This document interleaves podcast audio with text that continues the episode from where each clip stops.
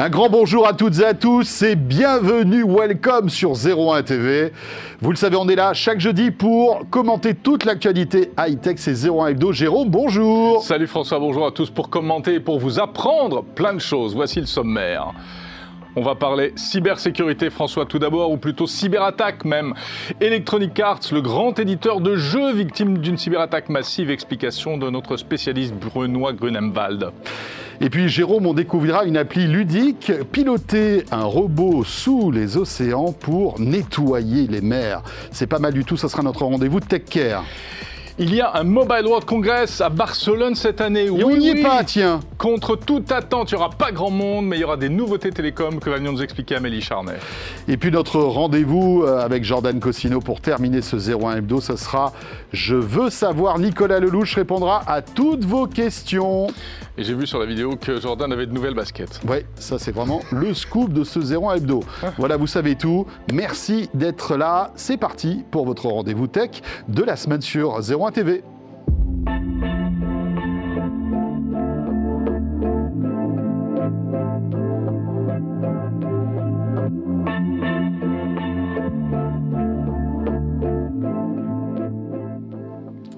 Voilà, on est très heureux de vous retrouver en effet comme tous les jeudis soirs sur 01 TV pour 01 Hebdo, notre émission phare qui dure depuis maintenant combien? Oula Depuis très longtemps, Voilà, à l'époque on était tout petit. Et émission réalisée évidemment en collaboration avec la rédaction de 01net.com. Bien évidemment, vous pouvez nous retrouver sur le site 01net, sur la chaîne YouTube de 01 TV, et puis bien sûr sur la chaîne 01 TV sur les box, les box Orange, SFR, Free, et euh, sur satellite aussi sur France Sat, Jérôme Colombin. Vous avez pu entendre le sommaire, mais on a encore plein d'autres choses en plus à vous raconter, et notamment tout de suite avec l'actu.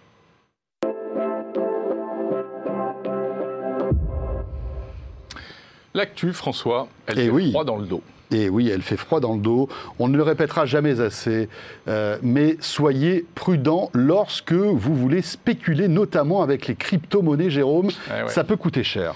Exactement, avec cette affaire qui n'est pas encore très très claire, mais apparemment 40 à 58 millions d'euros de crypto-monnaies volatilisées, évaporées, peut-être euh, détournées, euh, suite au, eh bien, à la- au crash, on peut le dire, d'une société française, même pas une société d'ailleurs, une association, association, hein. Exactement. ça, ouais. Voilà, basée dans la région de Dijon, qui a annoncé euh, tout simplement à la fois à ses clients et même à ses salariés qu'ils avaient perdu tout leur argent. Alors c'est une histoire un peu, un peu encore euh, sombre Oui. et, et floue. hein. On- Tout à voilà. fait. Donc c'est pour ça qu'on ne rentrera pas forcément trop dans les détails. Mais en gros, visiblement, tout cet argent qui était stocké, plusieurs dizaines de millions d'euros, hein, puisque ouais, en fait il y avait des- 40, 50, 60, Voilà, euh, pas plusieurs centaines de personnes, Ça dépend euh, du cours du- des différentes monnaies en plus. En plus, ça euh, bouge forcément. beaucoup, bien sûr. Euh, voilà, plusieurs centaines de, de personnes avaient euh, donc investi euh, dans ces crypto-monnaies. Mm. Et d'un coup, ce portefeuille, vous savez qu'il y a un portefeuille numérique, hein, euh, voilà, puisque la crypto, euh, bien sûr, tout ça est, est, euh, est complètement dans le cloud et, euh, on va dire, en théorie sécurisé. Mais malgré tout, ce portefeuille aurait été réinitialisé, ce qui fait qu'il serait passé de plusieurs dizaines de millions d'euros à zéro euro. Ouais. Alors, comme tu le dis, c'est un peu bizarroïde parce que réinitialiser, c'est le mot qui a été annoncé aux clients, mais apparemment, les crypto-actifs qui se trouvaient sur une plateforme chinoise eh bien, auraient disparu, mais la plateforme dit que en fait, cette association n'avait pas de compte, donc euh, Ouais. c'est un peu chaud quoi, comme histoire. C'est un petit peu chaud. Voilà. En fait, au-delà de l'histoire, hein, qui est un peu, un, te- un peu, on va dire, flou, je le disais tout à l'heure, ce qu'il faut retenir de tout cela, c'est que avant, c'est vrai que c'est tentant, hein, quand on voit Hmm. le cours du Bitcoin qui gagne euh, des dizaines et des dizaines de pourcents parfois en une journée, c'est vrai que c'est tentant de spéculer, de, de placer de l'argent là-dedans. Qui, qui- qui en perd autant euh, très très vite. D'ailleurs, il est à la baisse là depuis plusieurs semaines. Il est à la baisse, bien sûr. Euh, en fait, le, le conseil qu'on peut vous donner, c'est soyez très prudent avant d'investir dans des crypto-monnaies, Jérôme. D'autant que malgré tout, euh, eh bien, il y a des règles à respecter, notamment celle de l'AMF. Exactement, l'AMF, c'est euh, la, comment s'appelle, l'association des marchés financiers, l'autorité des marchés financiers. Tout à fait. Et c'est le site officiel français euh, qui peut vous aider vraiment à y voir clair, c'est-à-dire que vous y trouverez à la fois la liste de tous les organismes dont il faut se méfier, à la fois pour les crypto-monnaies, mais aussi pour d'autres types de placements financiers un peu douteux.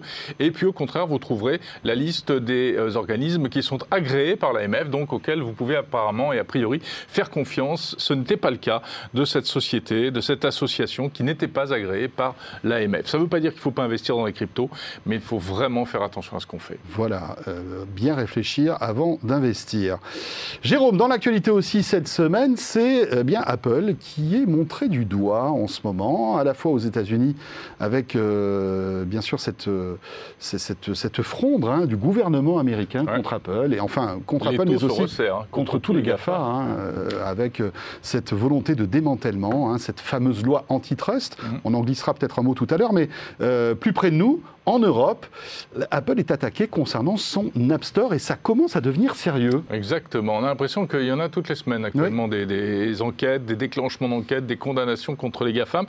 Et là, effectivement, ce qui est mis en cause, euh, eh bien, ce serait euh, le monopole, entre guillemets, parce que c'est vraiment entre guillemets, euh, d'Apple pour l'App Store dans son écosystème iOS. Mhm. Et d'ailleurs, Tim Cook y a fait allusion lors de son intervention à Vivatech. Hein. oui, c'était la semaine dernière. Oui, tout à fait, en expliquant, enfin, donc c'était déjà dans les tuyaux, et en expliquant évidemment qu'il ne fallait surtout pas faire ça. De quoi il s'agit L'idée, ce serait par exemple sur un iPhone, aujourd'hui, vous ne pouvez télécharger des applications que par l'App Store, et eh bien peut-être demain de vous permettre d'aller chercher des applications ailleurs. Hein, c'est ce qu'on appelle euh, le side loading. C'est-à-dire qu'on aurait un autre magasin d'applications alternatif à celui de l'App Store. Au nom du respect de la concurrence. Tout à fait, tout à fait, pour qu'on puisse en avoir le choix et avoir la liberté, en fait, hein, de sortir de cet écosystème Apple. C'est ce qui existe déjà, d'ailleurs, dans le monde Android, hein, Jérôme, parce que d'un côté, on a le Google Play, qui est le store officiel de Google où on peut télécharger toutes les applications, mais il existe euh, des dizaines hein, en fait, de stores alternatifs que l'on peut installer en un clic sur son téléphone Android. Voilà, c'est ça. Est-ce que, et alors ça c'est la question que tout le monde se pose, est-ce qu'il faut ouvrir la boîte de Pandore ben, et euh, autoriser en fait à des euh, magasins tiers eh bien, à s'installer en fait sur un iPhone? Parce que la défense d'Apple, et qui peut vraiment s'entendre, c'est la notion de sécurité. Oui, l'écosystème iOS, iPadOS, etc., et macOS, eh bien, c'est un écosystème fermé, on le sait. Mais euh, le prix de, enfin, l'avantage de ça, c'est que, eh bien, on ne peut pas faire rentrer euh, n'importe quelle application. Et il y a beaucoup moins, par exemple, d'applications euh, un peu malveillantes Tout à fait. que sur Android. Mhm. Et donc Apple dit que, attention, ce serait vraiment une porte ouverte vers l'insécurité oui, numérique. On, on, pourrait se retrouver avec, par exemple, des, des logiciels malware, de, de, surveillance, en fait, qui pourraient s'installer sur l'iPhone si effectivement on passe par un magasin alternatif. Alors ça... rien que de cette manière, il y, en a, il y a des applications qui ont réussi à passer. Tout à fait. Hein, dans l'histoire, c'est vrai qu'il y a eu quelques trous dans la raquette, hein, on va dire dans la, vérification. C'est impossible qu'il n'y en ait pas. Applis. Ils modèrent 100 000, ils reçoivent 100 000, ils contrôlent 100 000 applications par semaine, euh, et il y a 500 personnes qui s'occupent de ça. C'est incroyable, incroyable.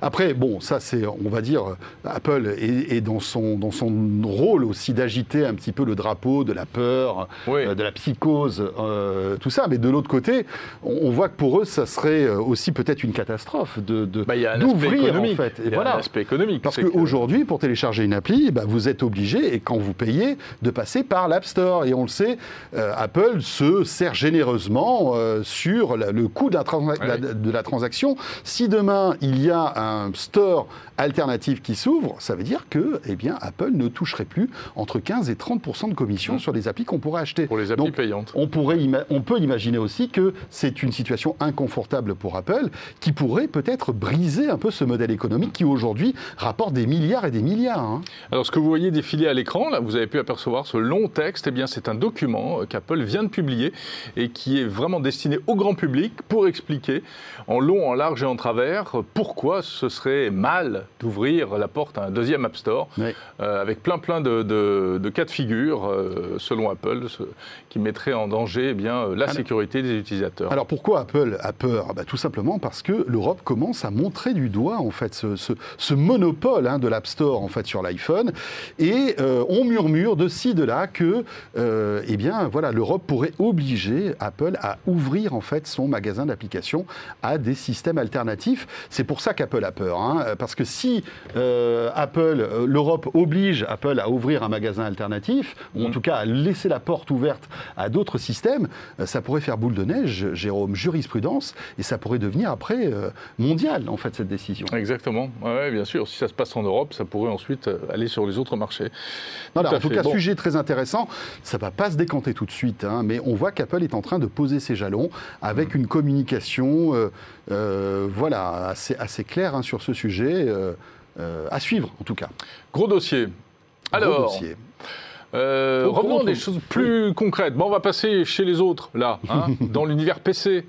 Il y a du neuf dans l'univers PC, François. Du côté de chez Microsoft. Et aujourd'hui même avec la présentation de Windows 11. Alors on est un peu frustré parce que l'heure à laquelle on enregistre en fait ce, 01 eh Hebdo, euh, on n'a pas encore eu véritablement les annonces euh, de Microsoft concernant ce Windows 11. Voilà, hein, keynote euh, à 17h, vous regardez sans doute ce live à 19h et nous on l'enregistre avant. Voilà, on Mais on sait déjà tout, des 14h. On sait déjà tout.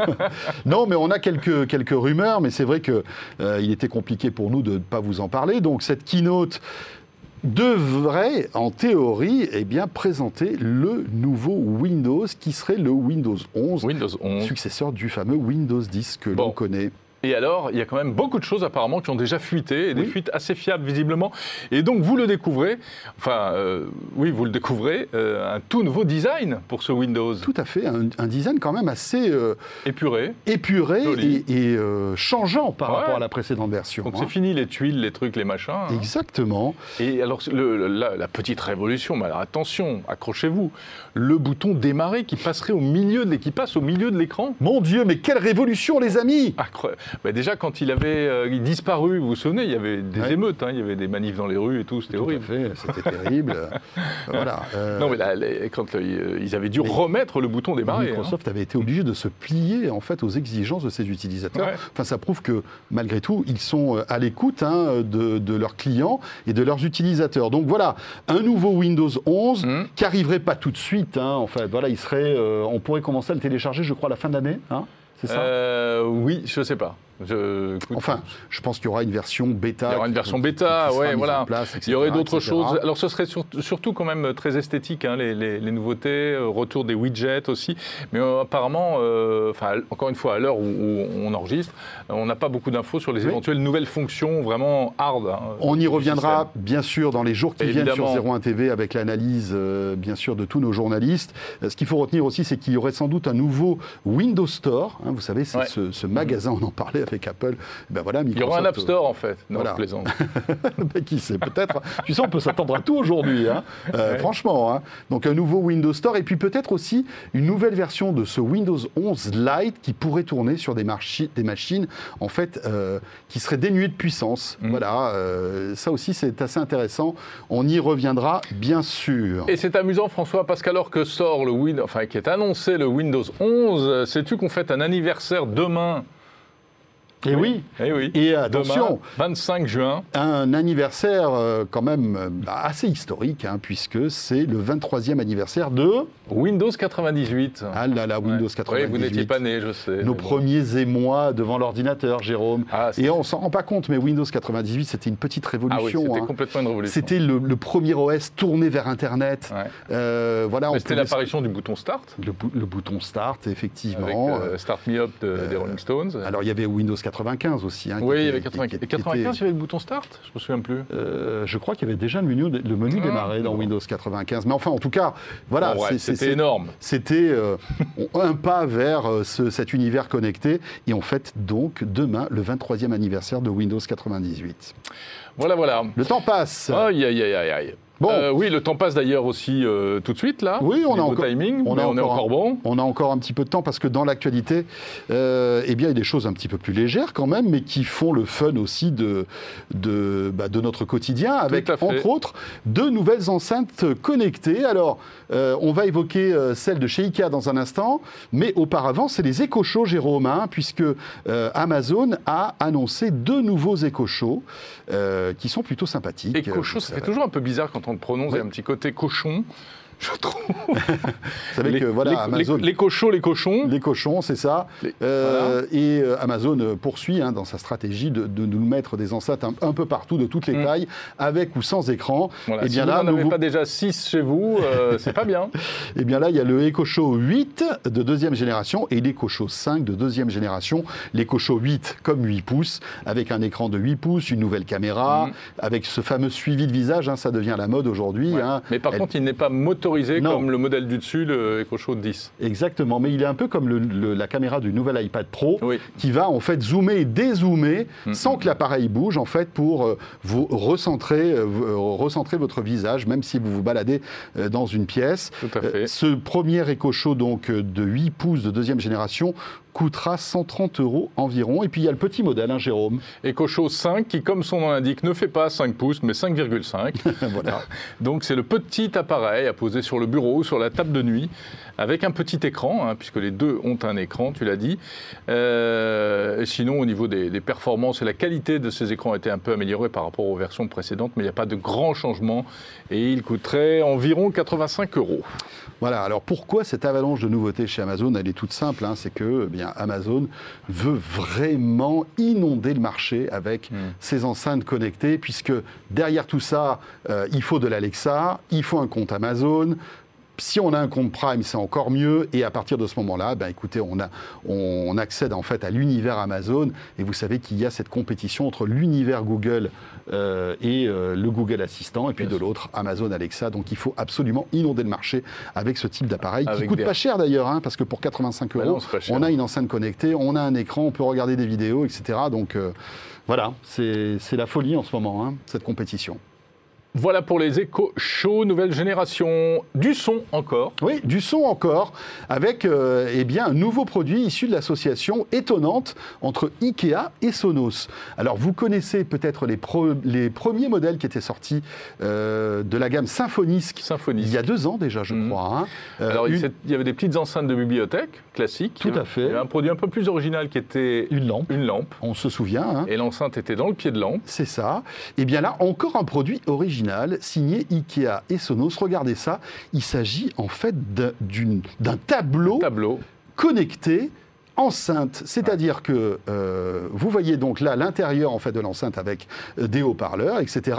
Bien sûr, on est dans l'univers Sonos, ce qui fait que vous allez pouvoir piloter cette enceinte cadre euh, depuis l'appli L'application Sonos. hein. Sonos, mais Donc, euh, également directement, par exemple, depuis Spotify Connect, etc. Voilà, elle est compatible AirPlay 2. Elle est compatible AirPlay 2, tout à fait. Euh, et puis, tu l'as dit, outre l'aspect audio, eh bien, il y a un cadre, alors j'allais dire cadre photo, non, un cadre euh, pour euh, faire défiler des œuvres d'art, des images, des, des animations. Alors c'est un attention, on peut pas faire défiler hein, parce que c'est pas un écran. Hein. C'est, c'est- si tu veux, c'est vraiment euh, une espèce de mousse qui est, qui est Oui, oui, collée pardon, en fait c'est contre un- le haut-parleur ouais, ouais, que vous pouvez changer. Donc vous pouvez personnaliser l'enceinte en changeant en fait, si vous voulez, le. Faire défiler, mais en les enlevant, en en mettant une nouvelle. Voilà, c'est ça. Mais tu, tu peux pas faire défiler comme ça avec le doigt. non, non. C'est pas comme le cadre de Netgear. sûr. ouais. Non, non, non. Là, Moi, voilà. euh, et, et donc, vous pouvez personnaliser cette enceinte.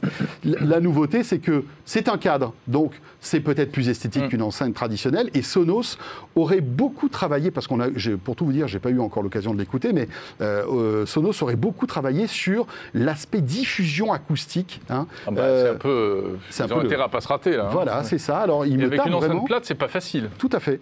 Et il du tarde bon d'écouter le son. hein. Est-ce qu'on peut avoir un bon son avec des aigus et des basses dans, un, dans, dans une épaisseur qui est quand même Ouais. assez, assez fine? Ça sera assez intéressant de, de tester tout ça. Donc. Ce qui est dommage, c'est que vous le voyez, c'est fait pour être accroché au mur, mais on est toujours prisonnier des fils. Hein, parce Eh y a un oui. fil qui descend. Et Bon, ouais, voilà. Ça, c'est vraiment embêtant.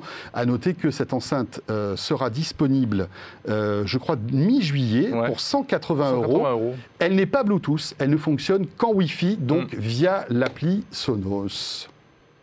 Et on peut même, euh, ça c'est intéressant parce que comme elle rentre dans l'univers Sonos, on peut par exemple la mettre à l'arrière euh, de votre, de votre De salon, voiture par exemple.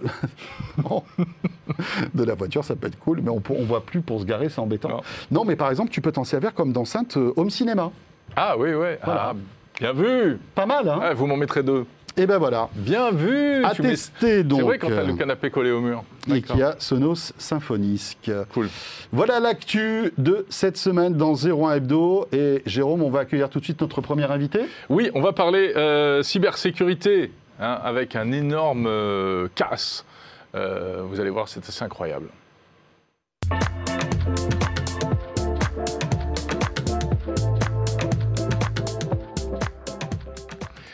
Pour cela, nous accueillons Bruno. euh, Bruno, pardon. C'est. Benoît. Benoît.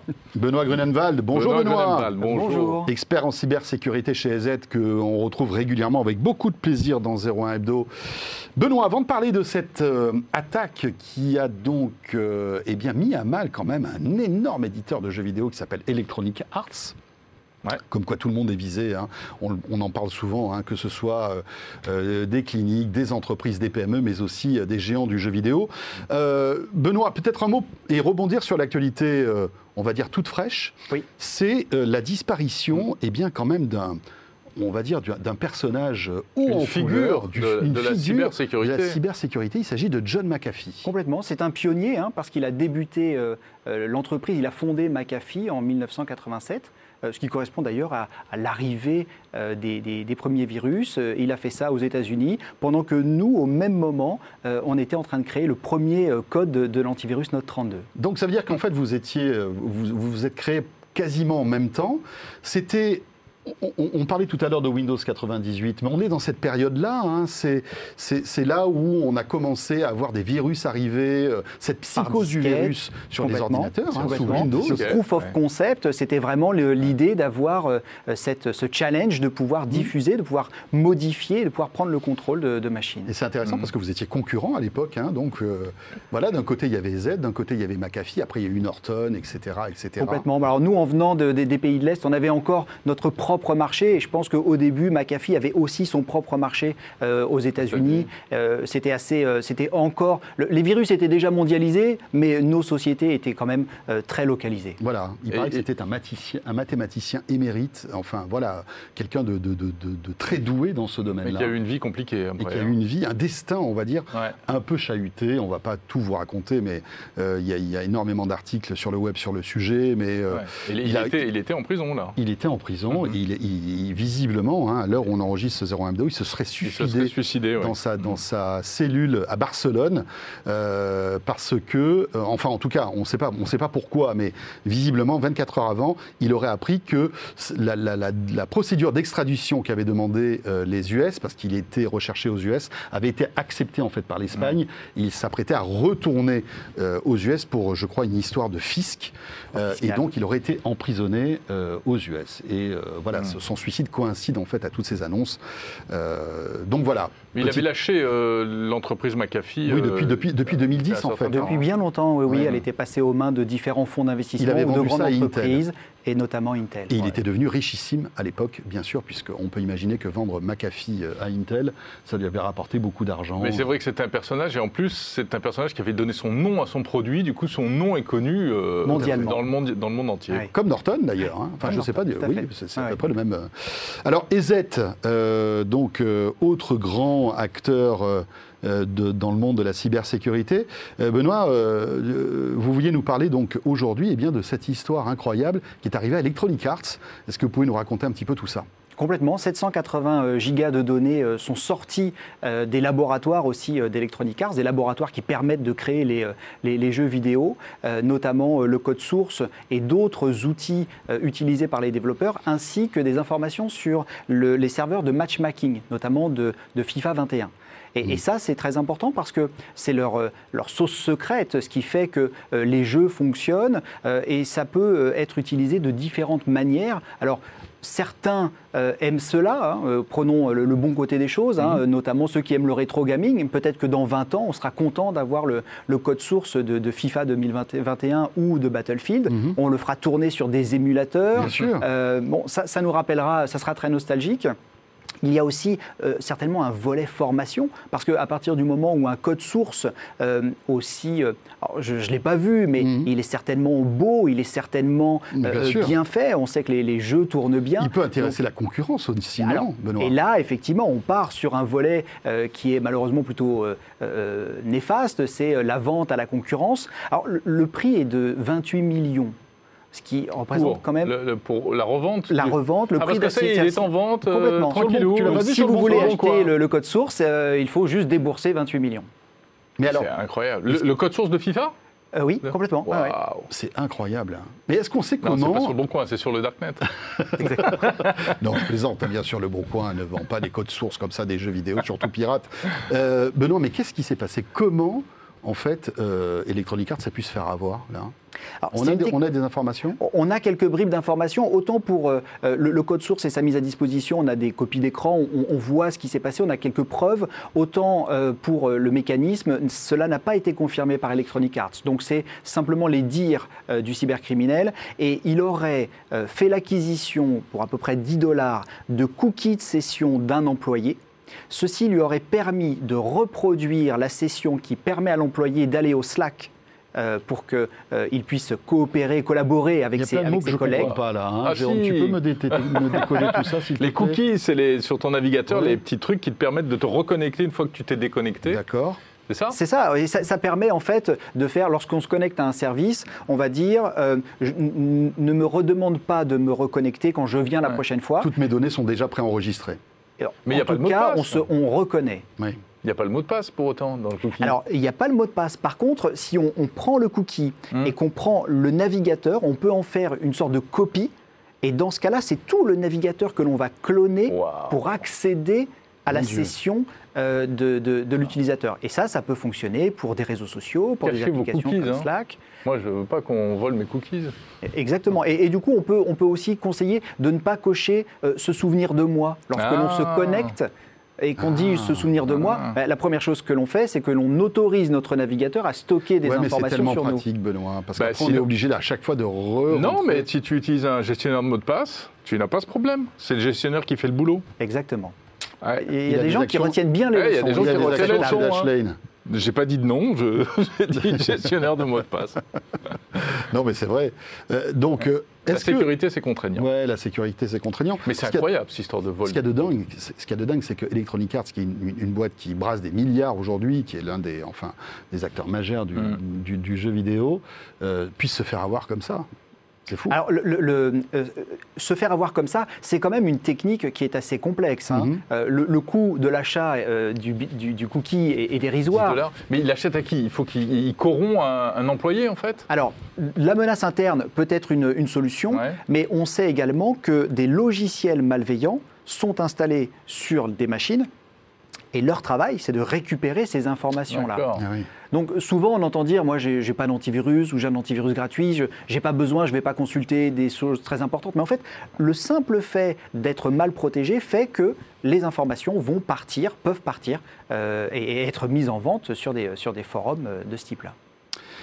Quelle histoire Merci Benoît pour toutes ces précisions. Franchement, ben, je- Jérôme, quand tu joueras à FIFA, ben, tu, tu auras peut-être un- voilà, une petite larme qui coulera en pensant à Electronic Je vais, je- je vais essayer de réunir 28 millions d'euros. Voilà, tu et peux puis, acheter- euh, voilà, effectivement, c'est oh, c'est jouable. hein. on va faire Merci un crowdfunding. Merci beaucoup. Merci Benoît. Benoît Gredenval, donc notre expert cybersécurité chez EZ France. On va s'intéresser à un autre sujet, François, euh, François, ludique mais utile, avec notre deuxième invité.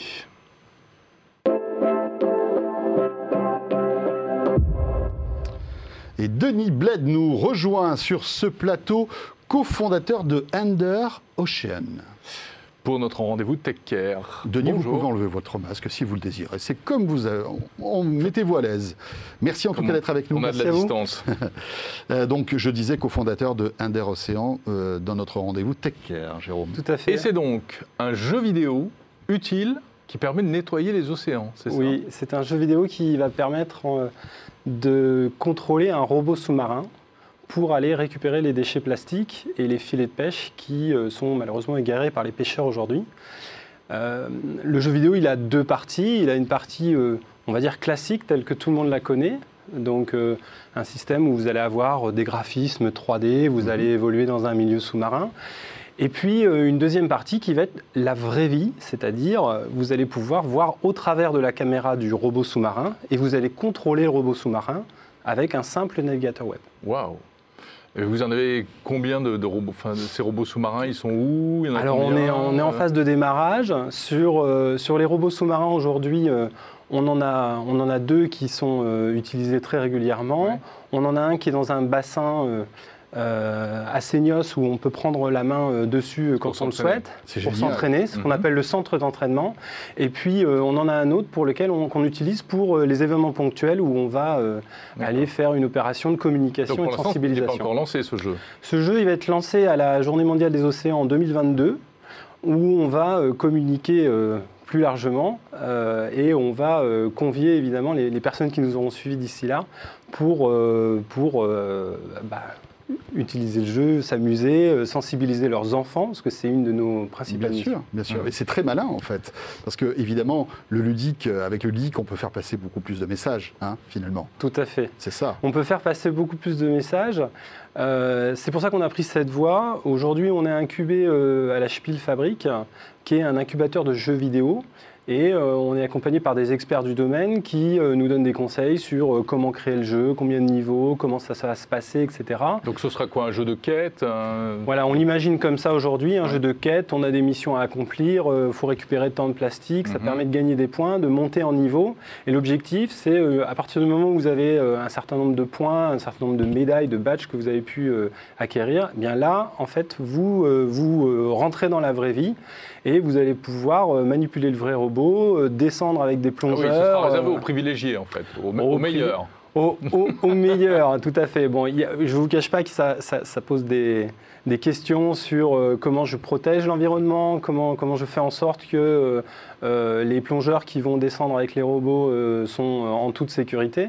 Donc Ouais. ça, c'est des, c'est des problématiques qu'on adresse. Et donc, évidemment, on, on souhaite euh, mettre euh, un genre de diplôme qui va permettre à la fin Mhm. du jeu virtuel de dire, OK, cette personne est apte à descendre Ouais. avec... euh, Mais les, les- les- les robots, ils communiquent comment? C'est- Ouais, moi, ce qui m'intéresse, c'est l'aspect technologique. Ah, alors, en fait. Aujourd'hui, il fonctionne en 4G, c'est-à-dire qu'on a, euh, on a un ordinateur qui est proche du robot, qui est à bord de- de- D'un bateau. d'un bateau, hein, D'accord. euh, Donc, qui- pas, pas- pas très loin des côtes. Pour donc capter, pas euh, très loin des côtes, moins de 20 000 pour être précis, et euh, une communication qui est euh, suffisante, c'est-à-dire un débit qui est suffisant pour, Mhm. pouvoir, euh, pour pouvoir relayer la vidéo. Et puis derrière, on, on remonte tout ça et ça finit sur votre PC, au travers de votre navigateur. Vous n'avez rien à installer C'est dingue. et vous êtes connecté. Mais euh, est-ce que ça marche vraiment? Alors moi j'ai plusieurs questions. Déjà la 4G, euh, c'est bien, mais la 5G, euh, C'est mieux. C'est mieux. Alors, parce la que la ça, permettra, ça permettra d'avoir peut-être plus de, enfin moins de latence, parce que quand on joue Ouais, comme ça en direct, en temps réel, 4G, euh, avec Alors, un robot et qu'on le pilote, plus l'inertie de l'eau. euh, ouais, ça doit pas être, ça doit pas être facile. Aujourd'hui, on, a, on a des temps de latence d'à peu près une demi-seconde. Ce qui, grosso modo, équivaut à la latence que vous- enfin, l'inertie que vous auriez à piloter un gros véhicule dans la, dans la vie courante. C'est-à-dire que quand vous êtes à bord d'un gros camion, quand Mm. vous freinez, ça freine pas tout de suite. Il y, a une petite- d'accord. il y a une petite inertie. Là, c'est Non, un moi, peu le même pas principe. tous les jours des camions, Mm. Jérôme, peut-être. Non, toi, mais c'est- bon, vous pouvez, le- arrêté. vous pouvez peut-être le comprendre. D'accord, ouais, ouais, on voit tout à fait. Et l'idée, c'est que, euh, ben oui, euh, d'utiliser la 5G. Aujourd'hui, elle est en cours de diffusion en France euh, principalement, les principales villes, hein, euh, Marseille, Bordeaux, euh, euh, bientôt Paris.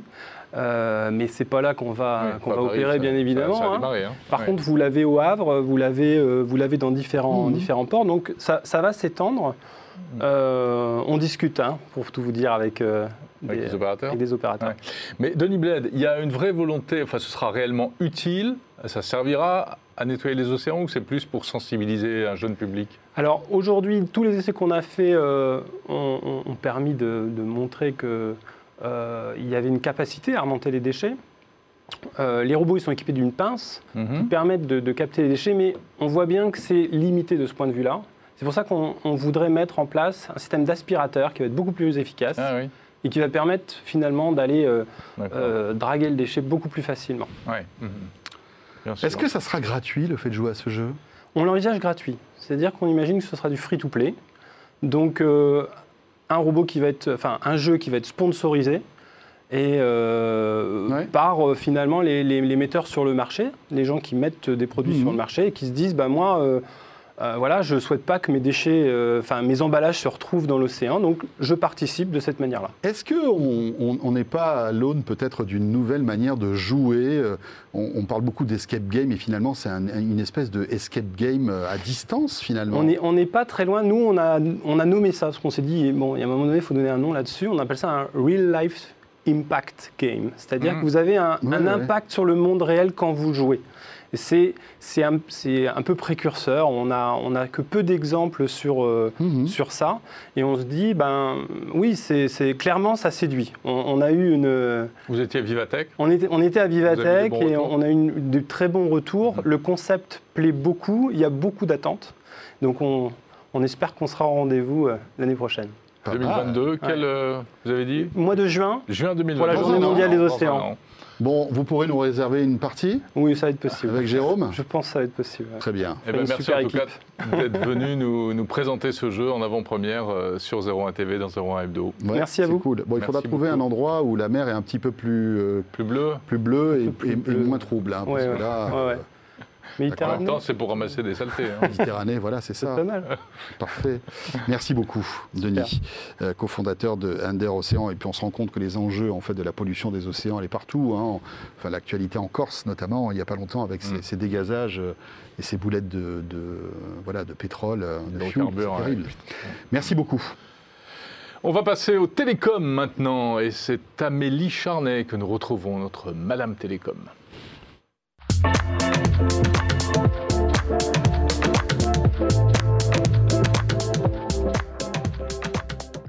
Bonjour Amélie. Bonjour. Amélie Charnet, journaliste à zeronet.com, spécialisée évidemment dans les télécoms, vous le savez.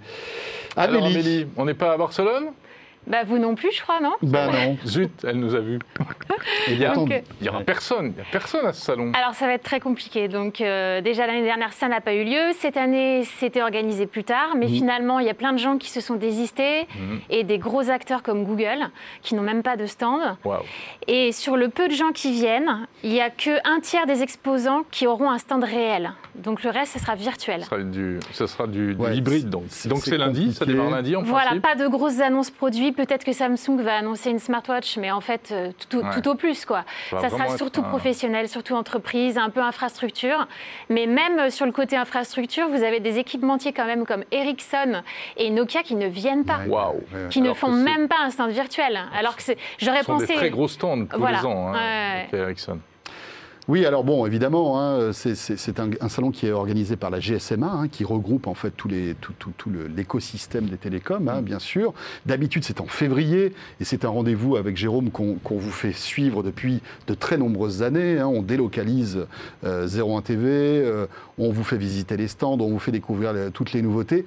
Malgré tout, euh, Amélie, euh, à J-3-4, là, Qu'est-ce qu'on peut attendre de ce salon? Est-ce que malgré tout, il y aura des annonces?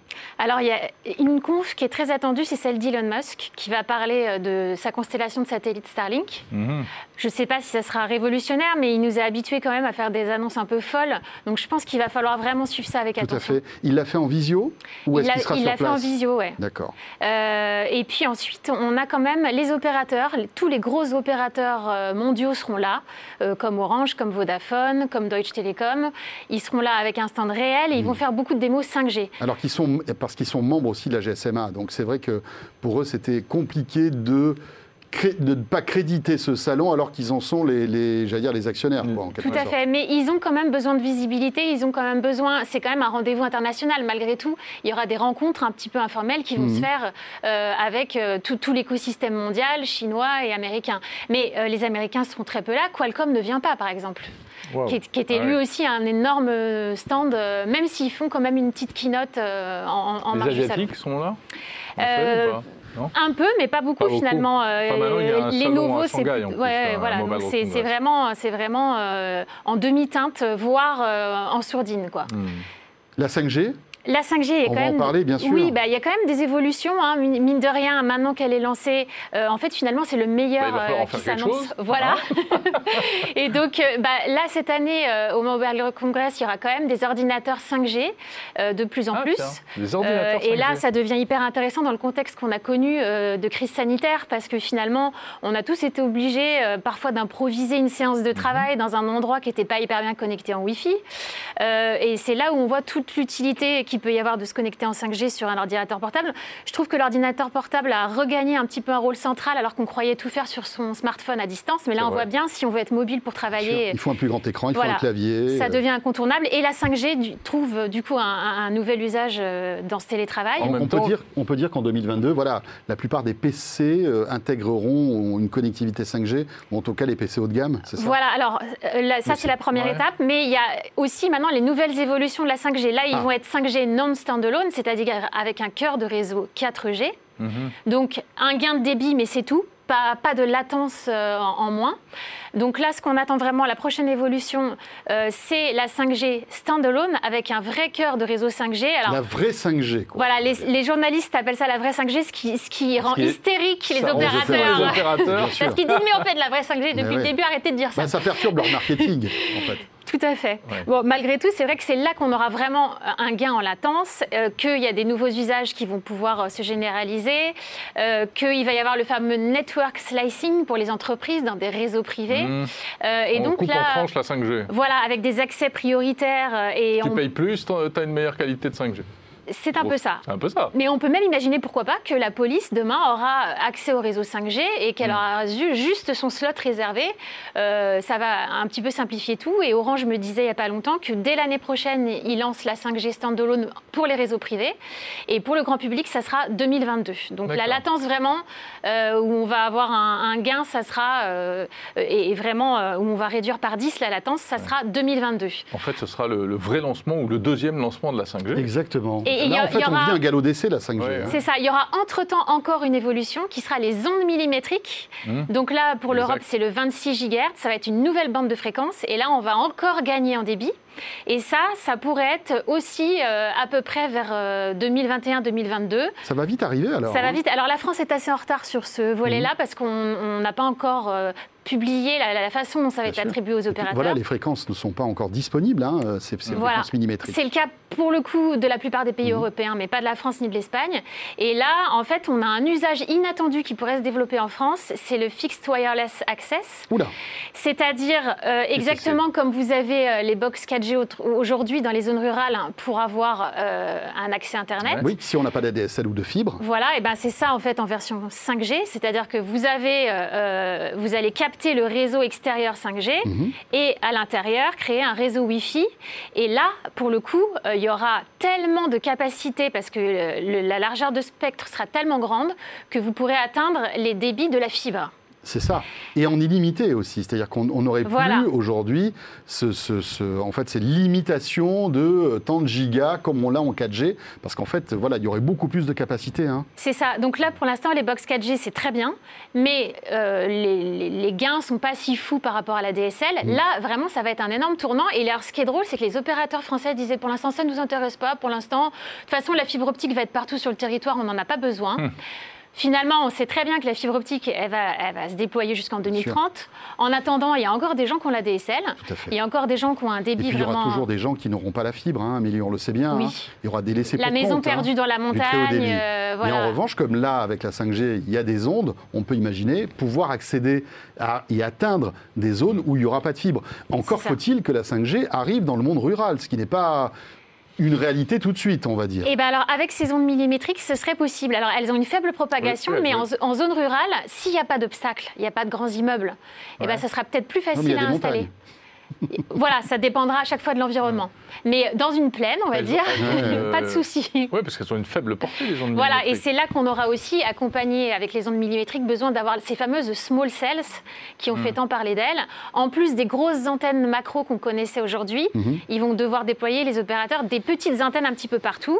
Et ça sera aussi en zone urbaine, ça va permettre énormément de décongestionner euh, nos réseaux. Donc c'est tout ça qui arrive euh, un petit peu en même temps. Ça, à l'horizon 2025 Ou Ah non, non, non, les ondes ondes millimétriques, ça a déjà commencé en Europe. Les- la moitié des opérateurs euh, Ouais. ont déjà des bandes de fréquences. Et en France Euh, en France, euh, on- je pense qu'il y aura des communications de l'ARCEP en septembre et que peut-être pour la fin de 2022. l'année prochaine. Peut-être pour la fin de l'année Fin prochaine. 2022 L'attribution des fréquences. D'accord. Donc 2023, on va dire. voilà, 2022-2023. Parfait, merci Très bien. beaucoup Amélie. Vous voyez, on ferme les yeux, Ah. on avait les tapas devant nous, Jérôme, Ah, on, on était, a vu à, les images de Barcelone. on était à. Barcelone, au MWC. Eh oui. Ça nous manque, hein, Barcelone. C'est vrai. Mais peut-être en février prochain. Est-ce qu'on a la date du prochain MWC, tiens Alors j'avoue que je, je 2022. ne sais pas répondre à cette question. Est-ce qu'ils vont Non. revenir à février 2022 C'est la bonne Je question. n'en ai aucune idée. Et peut-être qu'ils attendaient aussi un petit peu de voir euh, Oui, les résultats pour cette édition-là. Bah, ouais. exactement. Ouais. Merci beaucoup Amélie. Et- Voilà, c'était la séquence télécom. Ouais. Mais c'est tellement bien les télécoms avec Amélie. Mais oui. On s'y voit. C'est on- C'est c'est tout à fait clair. C'est tellement bien aussi le rendez-vous de Jordan. Oh là là, d'accord. N'en parlez pas. C'est un autre C'est style. pour ça qu'on garde le meilleur pour la fin. À tout de suite.